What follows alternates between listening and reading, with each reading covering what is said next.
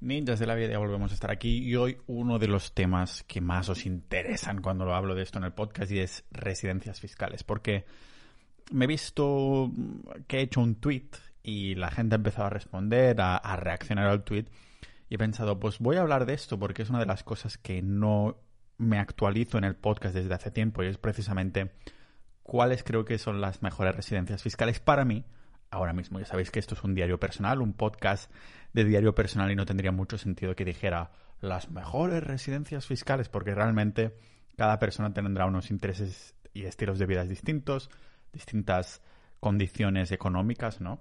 Más o menos libertad financiera y todo eso. Pero voy a plantearos por los sitios que he vivido y como mucho me he dirigido mucho precisamente a los sitios con mejores residencias fiscales y los he experimentado en mis carnes y a otros no, y no quiero experimentarlos por los motivos que ahora os daré, pues quiero comentar un poco esto, porque el tweet que he hecho ha, sido referencia al tuitero maker, lo conocéis, ¿no? El Peter Level, Levels, el, que su Twitter es Levelsio, que es como un gurú, para decirlo así, ah, de los nómadas digitales, que es un holandés que ya lleva tiempo siendo nómada digital de alguna manera lleva la batuta de los makers y demás, porque el tipo pues es muy conocido por haber lanzado webs como remoteok.com o Nomadlist, que son listas y unos es código a tope de, de una comunidad de nómadas digitales y un ranking de las mejores ciudades donde, donde ir a vivir como una nómada digital y tal, ¿no? Y el tío se está sacando pues un pastizal al mes, estamos hablando de seis cifras mensuales y pues es un adicto, ¿no? A crear pequeños proyectitos online. Él lo llama startup. Yo cuando pienso en una startup realmente pienso en algo más grande, más innovador, más trascendente, pero él llama startups a estos pequeños proyectitos online, ¿no? A mí me gusta más llamarlo proyectos y demás. Uh, eso sin duda para no sacarle mérito. Ojalá estuviéramos todos en su posición, ¿no? De haciendo seis cifras al mes y, y dedicándonos simplemente a, hacer pequeños side projects que se convierten en projects que, funcionan y que, van bien, ¿no? Pero el caso es que ha lanzado un servicio que de Rebase, creo que lo ha llamado rebase.io o alguno de estos dominios que él pilla, y ha hecho referencia a que este servicio básicamente es han sido 200 plazas de consultoría y estas 200 plazas de un servicio en el que tú te puedes ir a Portugal y ellos pues te asesoran o algo así, ¿no? El caso es que he hecho un pitch en su web en el que decía cosas que parecían demasiado bonitas y realmente no es así ni mucho menos en, en el caso de, de, Portugal, ¿no? Decía que era un 0% en un montón de cosas, lo pintaba casi como si, como si fueran las Bahamas realmente. y claro, en un momento, en el momento de lanzar la web, pues el tío ha vendido 200, se ha, sacado, se ha facturado 100.000 euros en un momento, ah, porque estas 200 plazas y el coste del servicio, el coste de la consultoría y demás, se ha facturado en un segundo pues 100.000 euros, ¿no? El caso es que no es tan bonito como, como él lo pinta y precisamente quería yo desmentir y por esto he hecho este tweet, ¿no? Porque además tengo un amigo portugués, que es mi, mi, abogado en Portugal, que hemos, hemos hecho ya algunas llamadas y que le, yo siempre le pregunto cosas. Y a los miembros de Sociedad.ninja pues le mando, los de capitalistas.club, eh, cuando alguien se quiere ir a Portugal o tiene consultas, pues le mando a esta, a esta persona, a este amigo, como un abogado realmente que sabe de lo que habla, ¿no? El caso es que Peter Levels decía que hay un 0% en, en tax income, decía que un 0% en criptomonedas, en dividendos, en... ¿Cómo se llama? Como impuesto de la riqueza, un 10% de las pensiones, un 20% si eres ah, freelancer y que no hay un mínimo de estada ni nada de eso, ¿no? Pero yo, lógicamente, le he dicho a mi abogado, mira, mira, ya están haciendo un poquito mm, el parguela, ¿no? Diciendo esto aquí y realmente ha sido para vender este servicio, porque las pobres personas que se irán realmente a Portugal a vivir ahí se encontrarán como que no que por desgracia pues se encontrarán que realmente no es así exactamente, ¿no? Y dirán y entonces tendrás el sesgo de confirmación, ¿no? Porque ya lo habrás hecho ah, y dirás, bueno, no está tan mal, ¿no? Pero claro, ya lo habrás hecho al fin y al cabo, ¿no? Como mi abogado portugués ha respondido, es verdad que los dividendos no están no se pagan dividendos en Portugal como tal, pero sí se pagan a la fuente, ¿vale? Las criptos también es verdad que están al 0%, pero están en una especie de área gris. Realmente la hacienda portuguesa es muy parecida a la agencia tributaria española, ¿vale? Hay una área gris ahí, están esperando que Europa digan algo al respecto y es el sudapoyismo del sur, ¿vale? Pero como dice mi, amigo, es mm, es verdad que no se, prescribe como un 0%, pero es un bastante más complicado y, la gente necesita entender que hay ciertos riesgos, ¿no? Las capital gains, por, ejemplo, sí que hay un 28%, ah, incluso si estás bajo esta NHR, NHR, NHR ¿vale? Los residentes. o sea que hay un 28%, aunque se diga que, que 0%, realmente no es así. Y, y eso de que no necesitas quedarte ahí realmente es una mentira como una casa, porque como siempre hay que estar ahí 186 días y más que nada podría venir de la hacienda de tu país, la agencia tributaria de tu país y decir, oye, demuéstrame que has vivido ahí. Si no has pasado más de seis años en Portugal o en cualquier otro país, pues simplemente te van a decir, pues te toca pagar en España. Bueno, eso que acaba de decir no es exactamente cierto porque, por ejemplo, Chipre es verdad que puedes estar dos meses, pero tienes que demostrar que no has estado seis meses en ningún país concreto o específicamente en el país que te está reclamando los impuestos, ¿vale? el 10% de las pensiones es verdad, me refiero a que si tú quedas una pensión en España y te vas a vivir a Portugal, pues solo se llevan un 10%. Y lo del pasaporte, bueno, nosotros no nos incumbe mucho porque somos europeos, pero sí, que al cabo de unos meses tendrías que, podrías sacarte el pasaporte portugués, pero tampoco hay muchas ventajas en comparación como si fuéramos estadounidenses. El caso es que se vende muchísima mierda y se vende la cosa muy bien, ¿no? tanto si hablamos de Estonia como si hablamos de Portugal, Georgia, Chipre, y estos sitios se ven de una manera y realmente las personas cuando van ahí se encuentran, se encuentran con otra. Y esto sin considerar el hecho de que tenemos que antes saber si queremos vivir ahí, porque estamos hablando de que para ser residente fiscal de un país necesitas pasar ahí 186 días en la mayoría de casos, menos en Chipre que serían dos meses. pero, claro, ¿te va a gustar estar ahí al menos seis meses? ¿Vas a querer hacer penitencia ahí? Muchos casos no es así. Yo estuve a punto de hacer el paso de irme a vivir a, Chipre. De hecho, viví en Chipre dos meses para ver si me gustaría hacerlo, porque yo soy de extremos, como sabéis. Y estaba a punto de irme ahí sin nada, ¿no? Pero, o sea, de, hacer todos los pasos de 0 a 100, ¿no? Es verdad que un 0% en impuestos en Chipre, pues, cunden. Y dices, pues, me da igual cómo sea el país. Pero realmente, ahora sí que hay un impuesto que se paga, me parece que es sobre el 2, algo por ciento. Considera también cómo funciona el país, porque si sabes que la tendencia es mala, ¿para qué coño te vas a querer ir a vivir a un país como residente fiscal, aunque te ofrezcan solo pagar un 2% o algo así. si realmente la tendencia cada vez es peor y a lo mejor de un día para otro te pueden decir, pues ahora cambiamos las leyes o ahora las condiciones van a seguir siendo las mismas, porque al fin y al cabo ya has firmado, tienes 17 años de, estas condiciones, pero a lo mejor se te hace imposible vivir bien en el país, tener un estilo de vida que te guste y demás. Y para ir ahí dos meses al año o más, según el país al que vayas, a hacer una penitencia como si fuera una puta cárcel, pues hay muchas mejores maneras de vivir, ¿no? A mí el caso de Estonia ya sabéis que me gusta mucho. ¿Habría una parte mala? Pues la parte mala sería que el invierno se pasa mal porque no hay sol, al menos para mí, pero es verdad que de, de abril a septiembre pues es de la mejor época que puedes estar ahí. Hay fiesta, hay tranquilidad, hay lo que quieras, hay como el balance perfecto en lo que estás buscando. Una ciudad que no es muy grande, tampoco es muy pequeña del todo, hay la suficiente vida, tienes el transporte público para estar ahí con tu tarjeta de residente y lo tienes gratis. Transporte público gratis y ya, sabéis, he hablado muchas veces de Estonia y creo que no hace falta tampoco hacer un, capítulo ahora donde me reitere sobre esto. Quería reiterar más lo que es la vivencia de, de lo que es mejor y peor como, como residencias fiscales, ¿no? Porque ahora se está hablando mucho precisamente de, Georgia. algunos youtubers, Juan Ramón Rayo también hizo un vídeo hace un tiempo, hace no mucho, sobre el tema y se está hablando mucho de Georgia, pero la gente se deja embaucar un poco por el poco coste de vida, que esto a mí me encanta, lógicamente, pero consideramos otras cositas, ¿vale? ¿Cuál es la tendencia del país? ¿Es una tendencia alcista o bajista? No me refiero a que cada vez vaya más gente, sino que cómo va el país como Estado, ¿vale?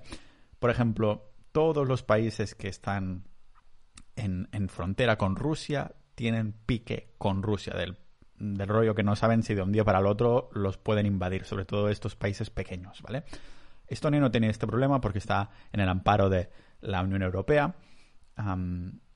la parte mala de estar en la Unión Europea es que la Unión Europea, puede decir, pues ahora ponemos impuestos en todas las criptomonedas.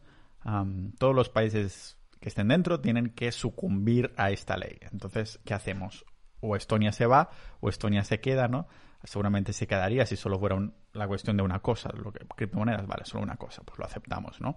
Por ejemplo, Biden, el presidente de Estados Unidos, ya dijo que quería hacer un acuerdo como global en el que hubiera un impuesto mínimo de sociedades de 15%. Y Estonia dijo que me comes el huevo Biden. Dijo Estonia que pasaba de firmarlo porque saben muy bien lo competente es que es su Estado gracias al hecho de que es un 0% en sociedades. Que a mí esto me encanta. Yo sabéis que estoy moviendo mi patrimonio a través de la empresa de, Estonia, lo que me ha permitido dejarlo ahí un 0%, multiplicarlo, invertirlo en Bitcoin con una tranquilidad increíble de, no tener que hacer burocracias de mierda que es todo electrónico y demás. pero claro, si Europa dice, no, no, tenéis que este 15% todos los que estén dentro de la Unión Europea.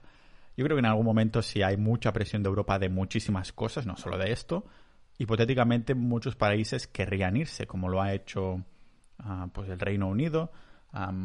pero claro, si un país, un estado como es el Estonia, que con políticas liberales han conseguido ser tan competentes siendo con solo un millón y pico de habitantes, si se encuentran con presiones exteriores y ellos se van haciendo más ricos, dirían, pues a lo mejor nos sale mejor salirnos de Europa y, seguir haciéndonos más ricos que sucumbir a las presiones de los impuestos totalitarios que nos están imponiendo lo que es la Unión Europea, ¿no?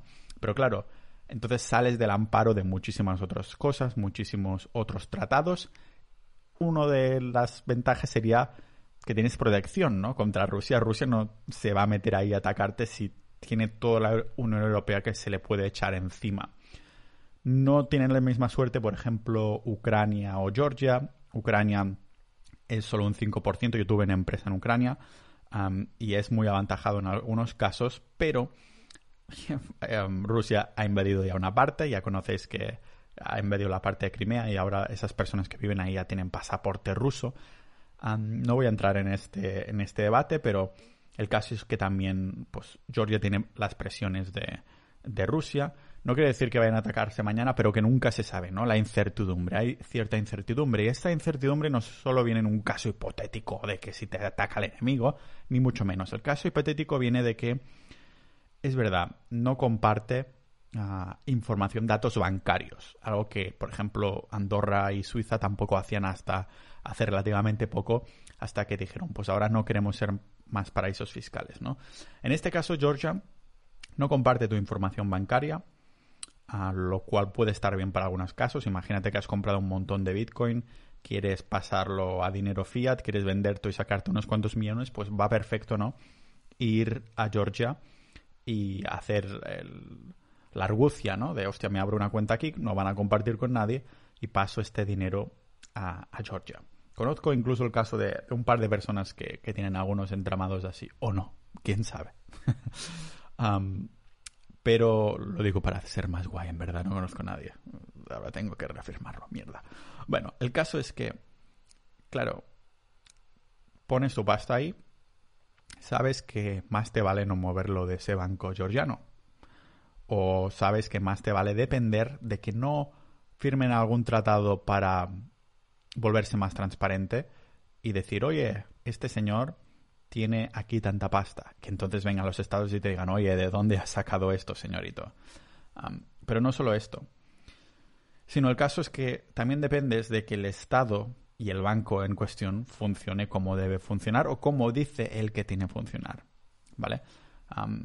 por ejemplo, yo en Georgia nunca viviría por, porque me han dicho que el único lugar que vale la pena vivir es la capital, Tbilisi, y hay una contaminación de mil y a mí soy muy sensible, ¿vale? A lo mejor soy un poco pussy o algo así, pero que me afectan un montón estas cosas, la contaminación, la falta de sol, el ruido constante. Ahora mismo estoy en Nápoles y hay un ruido constante de esos 3 millones de habitantes, las calles hechas un desastre, un muy poco respeto por lo común, ¿no?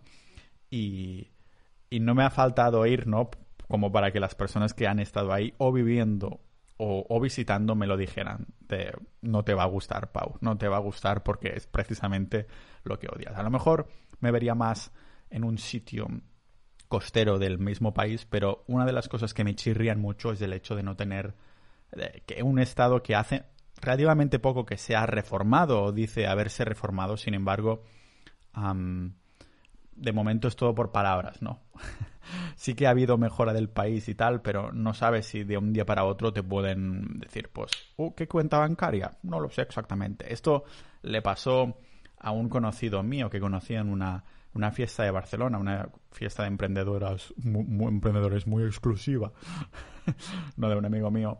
Y era un tipo, me parece que era de Inglaterra o Alemania o algo así, que también tenía una empresa en Bulgaria. Ya sabéis que yo tuve una empresa en Bulgaria y Hostia, es de lo peor.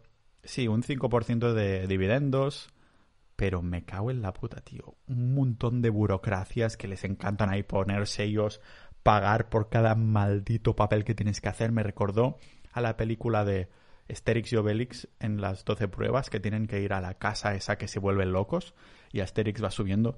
Tienes que ir al impreso A38, no sé qué, y sube las escaleras, baja, y se van volviendo locos. Me recuerda un poco a eso, un montón de burocracia solo por 5% de, de dividendos y tener que vivir ahí. Digo, ¿para qué cojones quiero vivir de este modo, no? El banco además aprovechaba un montón de cada maldita transacción que hacía, se quedaba un montón de, comisión. Y claro, no tienes otra opción porque necesitas tener un banco búlgaro y ese, en teoría, es el mejor ah, que puedes ir a otro y te van a cobrar exactamente lo mismo, ¿no? A eso me refiero, que esta persona que conocí en esta fiesta que os decía tuvo una empresa de Bulgaria cuando le dije, hostia, yo también me dijo, my, condolences, que me dijo del rollo, lo siento por ti.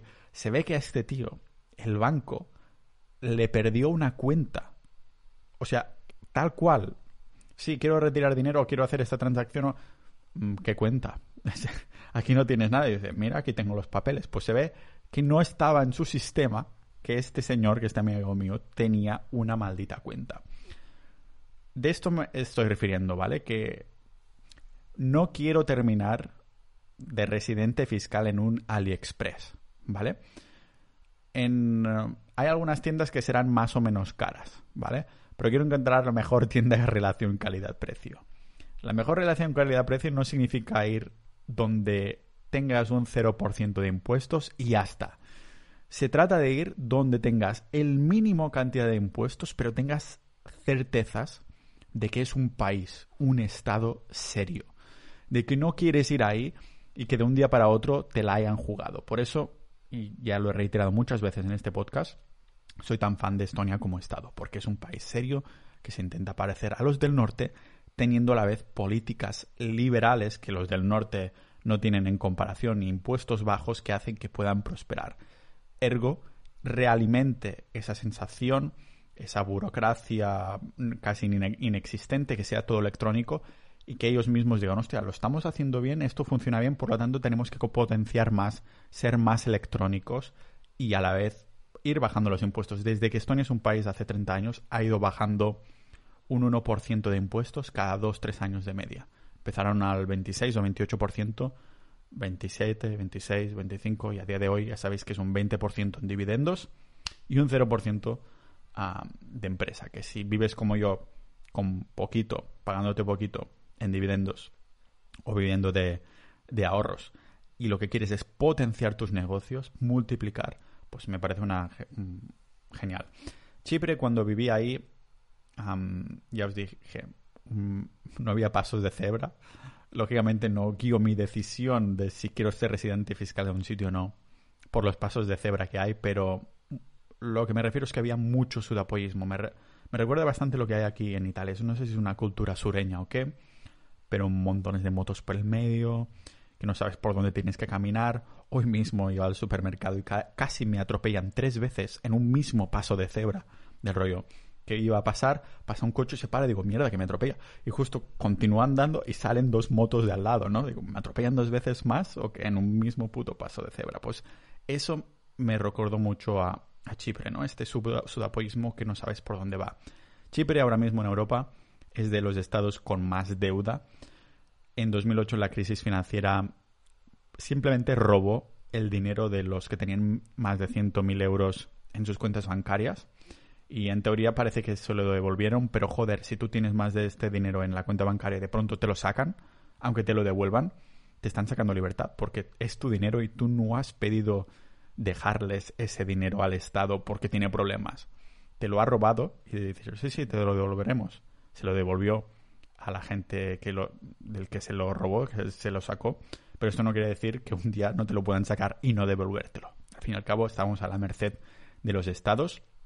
Por eso soy cada vez más de políticas liberales, ¿no? Porque entiendo qué es lo que funciona y sobre todo qué es lo que hace funcionar.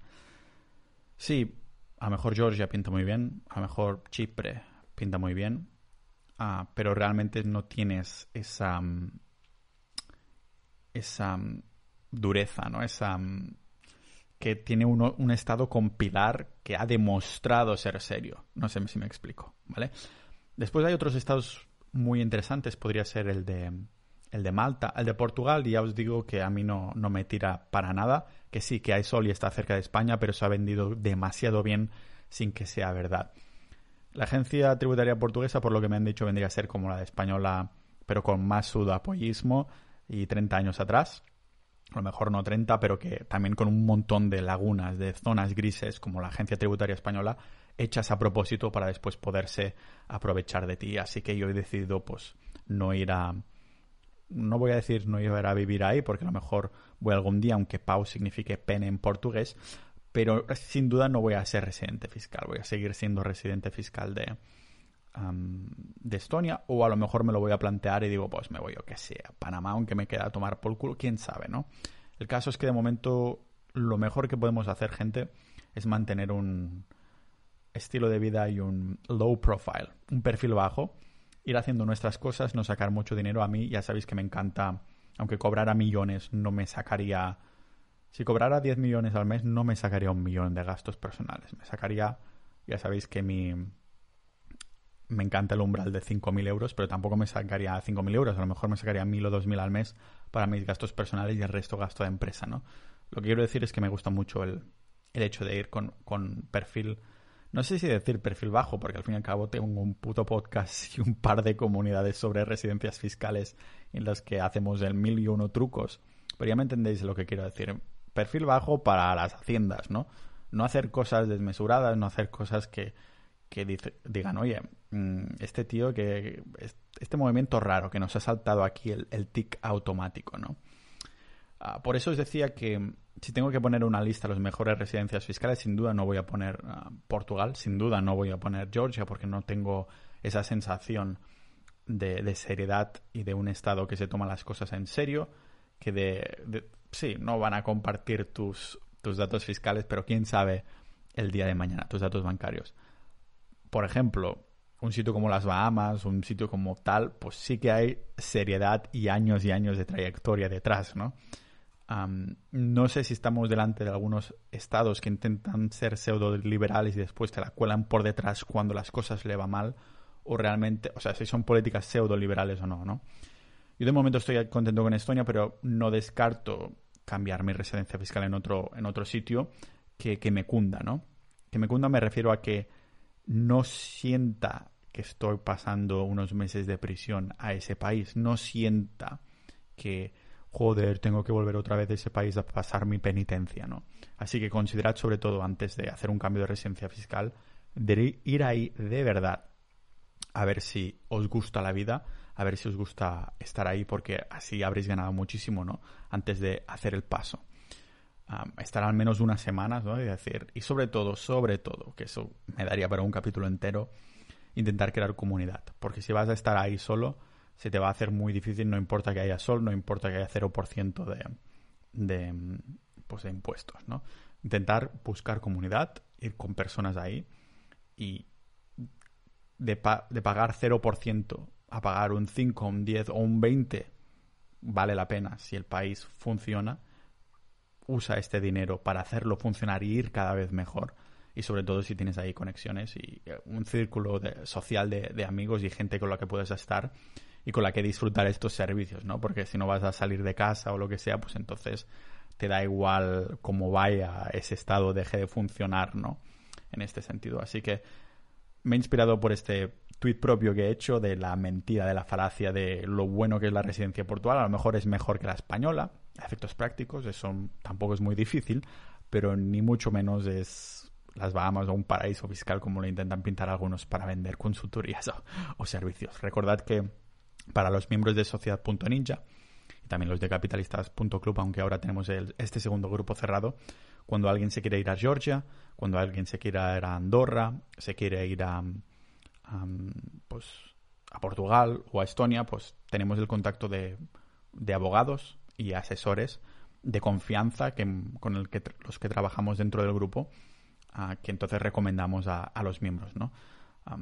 no he hablado de Andorra, pero yo no viviría más que nada porque me parece correcto pagar un 5 o un 10%, pero una manera de las que yo invierto es el geoarbitraje. El geoarbitraje más que nada es irte a un sitio y que automáticamente en el momento de aterrizar ahí tu dinero ya vale más. El estilo de vida que tienes ah, se multiplica, o sea, puedes hacer el doble de cosas o así, ¿no?